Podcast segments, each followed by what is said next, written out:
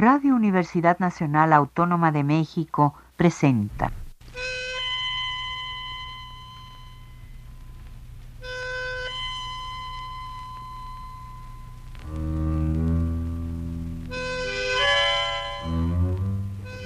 Cien años de tango.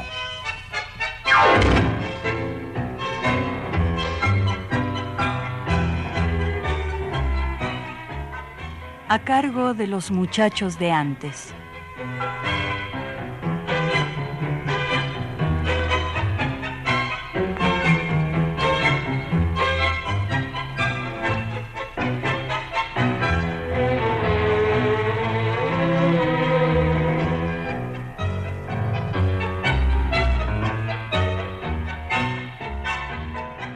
Hola, amigos.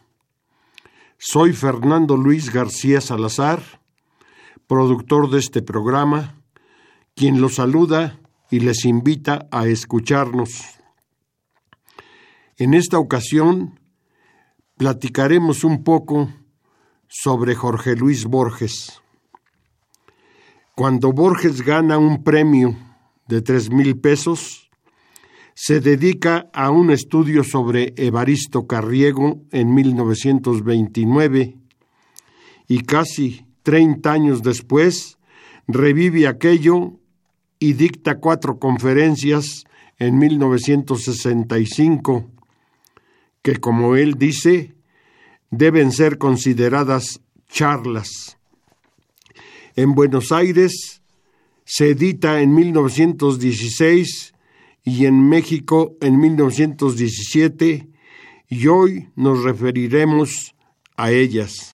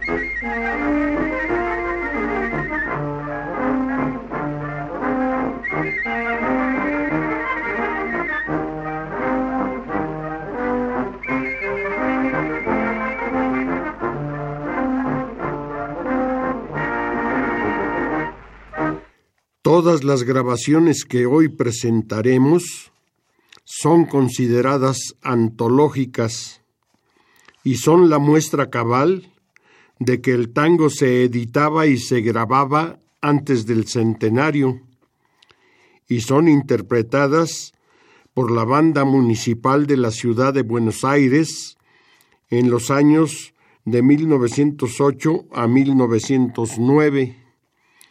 Por supuesto que consideramos que esto es un homenaje a la Guardia Vieja. El tango que escuchamos, iniciando la parte musical, fue Mordele la cola al chancho, un tango de Arturo de Bassi. Borges narra la historia de que en el año 1835 nació el escritor Mark Twain y que apareció el cometa Halley. A tal escritor se le ocurrió decir que él no moriría hasta que apareciera otra vez el cometa, y casualmente así sucedió. El cometa apareció en el año de 1910 y Mark Twain muere a los 75 años de edad.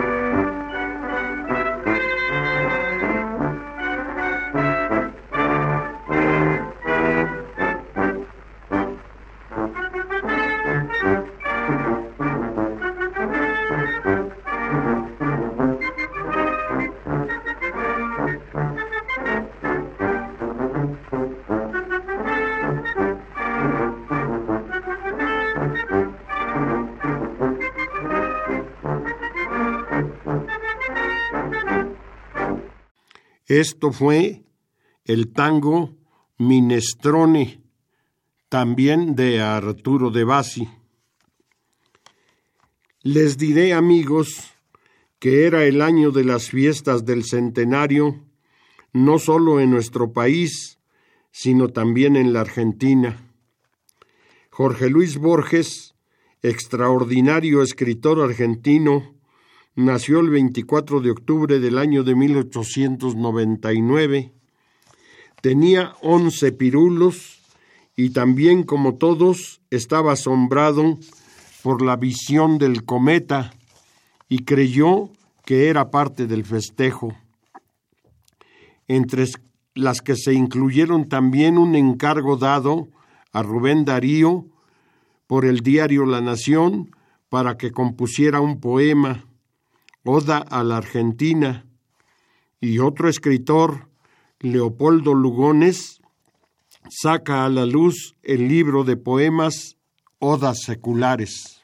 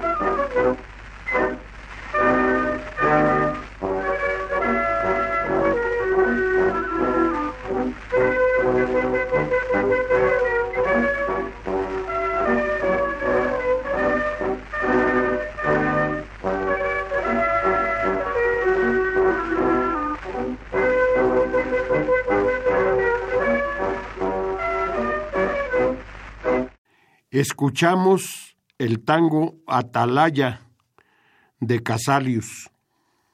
Buenos Aires era una ciudad pequeña, en crecimiento y con pobreza que resaltaba porque la oligarquía había recibido la llegada de más de 18 mil pianos. Imagínense ustedes.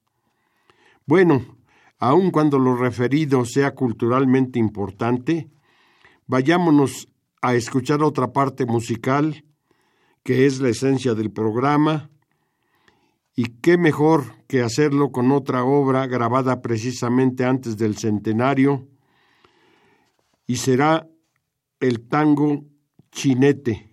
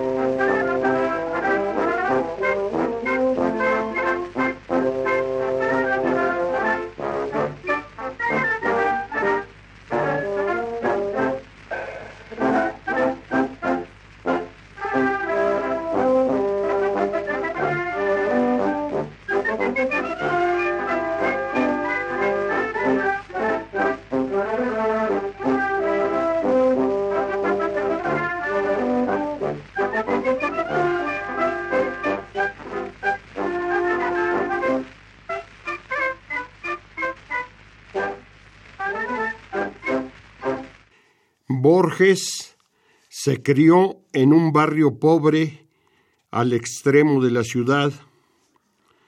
Su casa era una de las de dos o tres pisos en la calle Serrano.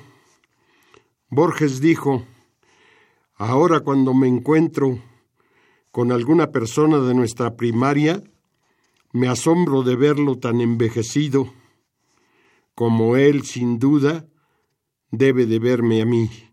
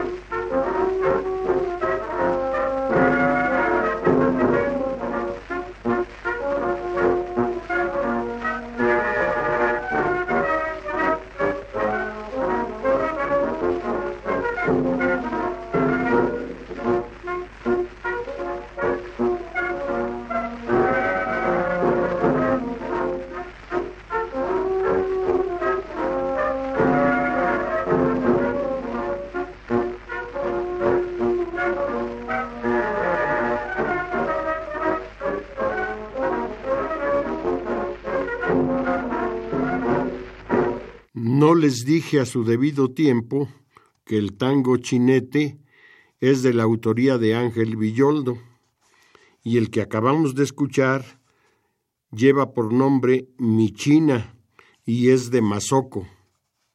En los años del centenario, recuerda Borges la visita de la infanta Isabel y fue cuando se mutiló el himno nacional, quitándole aquella estrofa de y a sus plantas rendido un león, claro que para evitar que la infanta se molestara.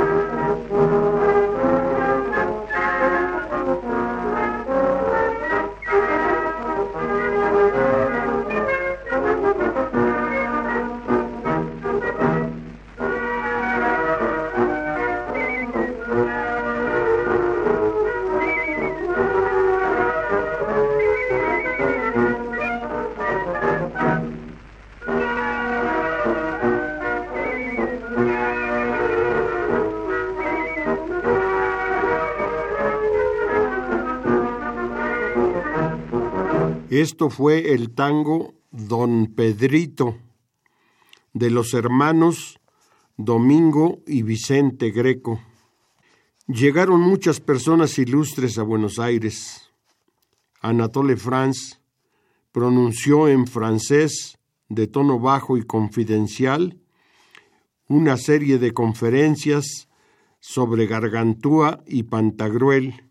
Fue cuando llegó la noticia de que el tango se bailaba en París y otras ciudades europeas, aunque no era en la misma forma que en las casas malas de Buenos Aires. Allá perdió cortes y quebradas y se convirtió en una suerte de paseo voluptuoso.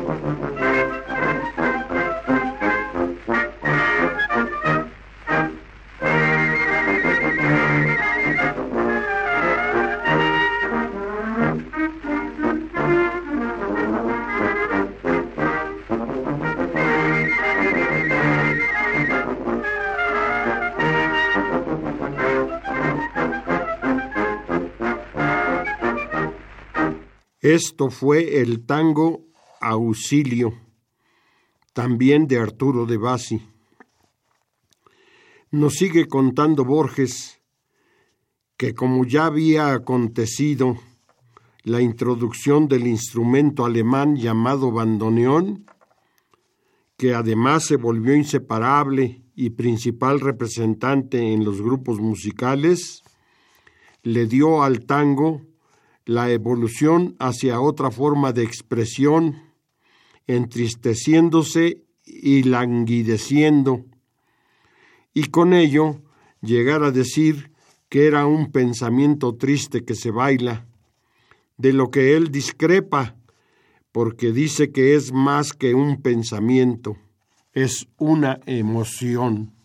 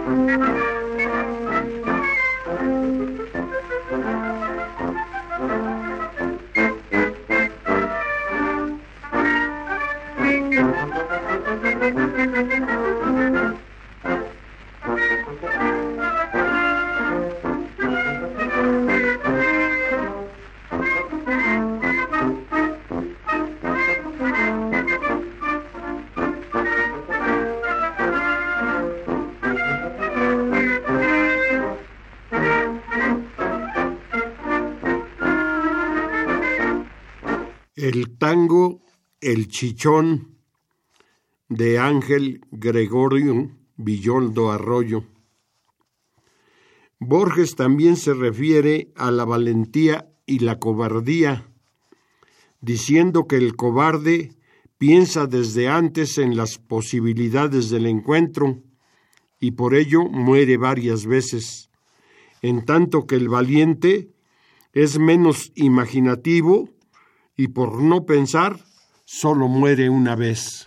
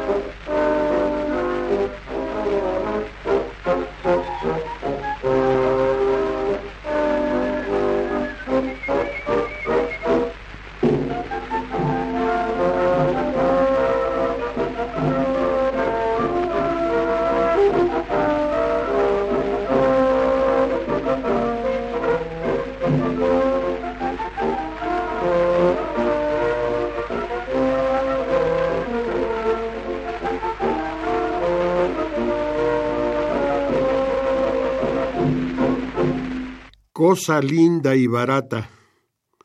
Tango de Luis Teixeire.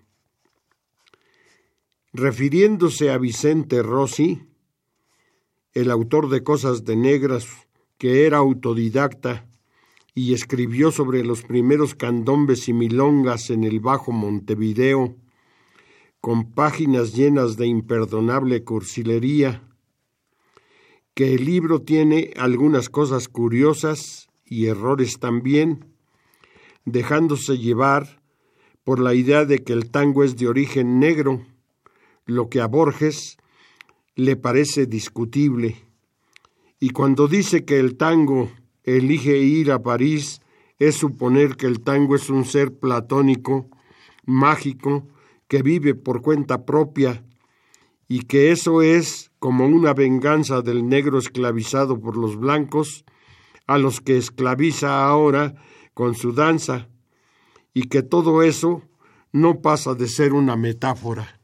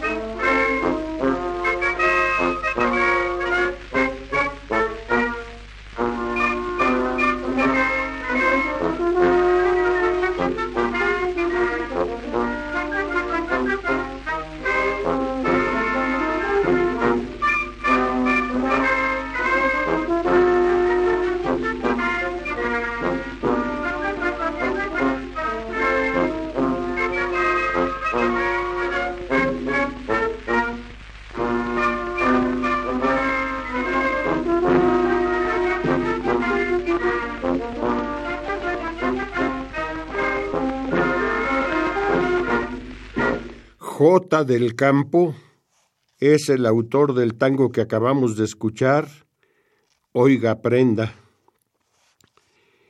En cuanto a Enrique Rodríguez Larreta, que fue después solo Enrique Larreta, autor de La Gloria de Don Ramiro, dijo primero que no conocía el tango bailado en París y posteriormente que el tango no se bailaba por la sociedad de Buenos Aires, sino simplemente por los parroquianos de las casas malas, lo cual demuestra que sí lo conocía.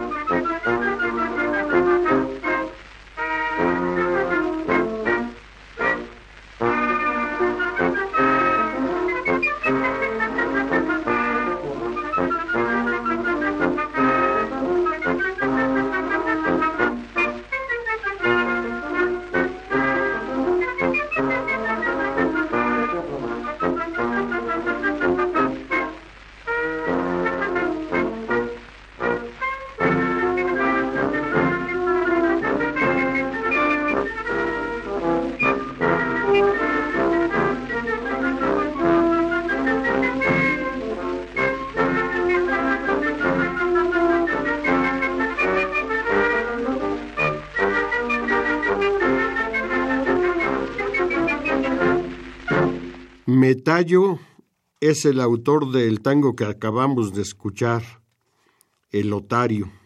Ya estamos queriendo llegar a la parte final del programa que hemos destinado en esta ocasión para ustedes y sin haber dado cuenta completa de la exposición charlista de Borges. Les mencionamos que Jorge Luis Borges comentó que el tango fue recibido en todas las grandes ciudades del mundo y que a juzgar un baile por su origen es incorrecto, pues sería tanto como juzgar a la nobleza por lo mismo, su origen, pues los nobles empiezan en piraterías, en bandolerismo, en asesinatos, etc.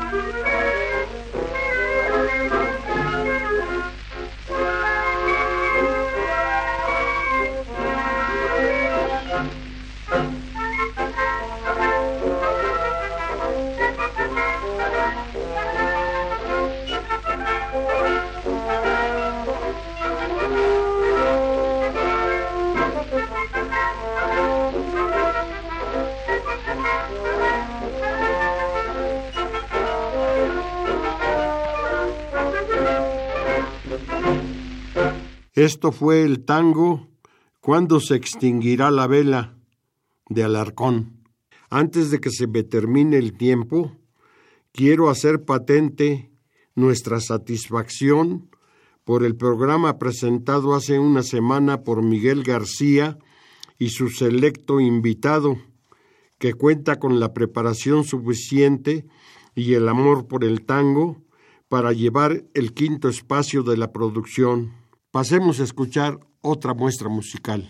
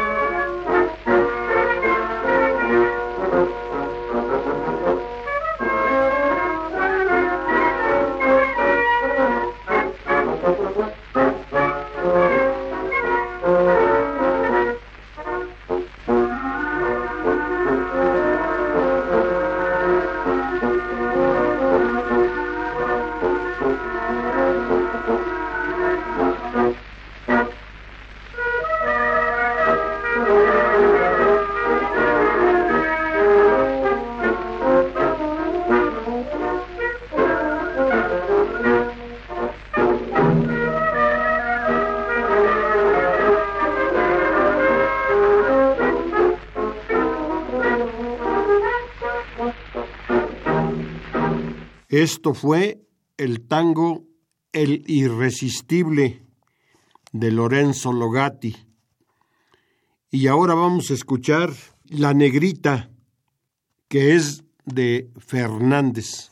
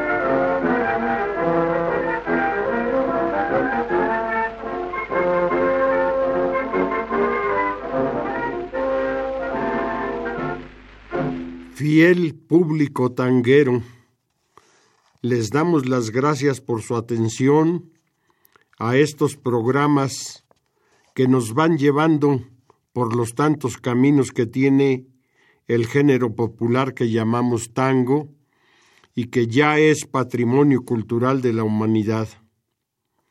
Hemos contado, como siempre, con los servicios eficientes en la consola de audio de parte de nuestro compañero y amigo Miguel Ángel Ferrini. Soy Fernando Luis García Salazar y me despido de ustedes hasta la próxima, tangueros. Radio Universidad Nacional Autónoma de México presentó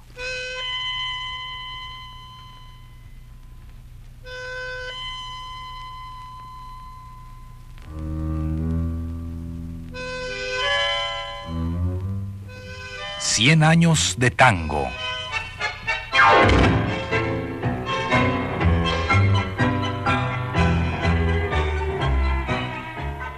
a cargo de los muchachos de antes.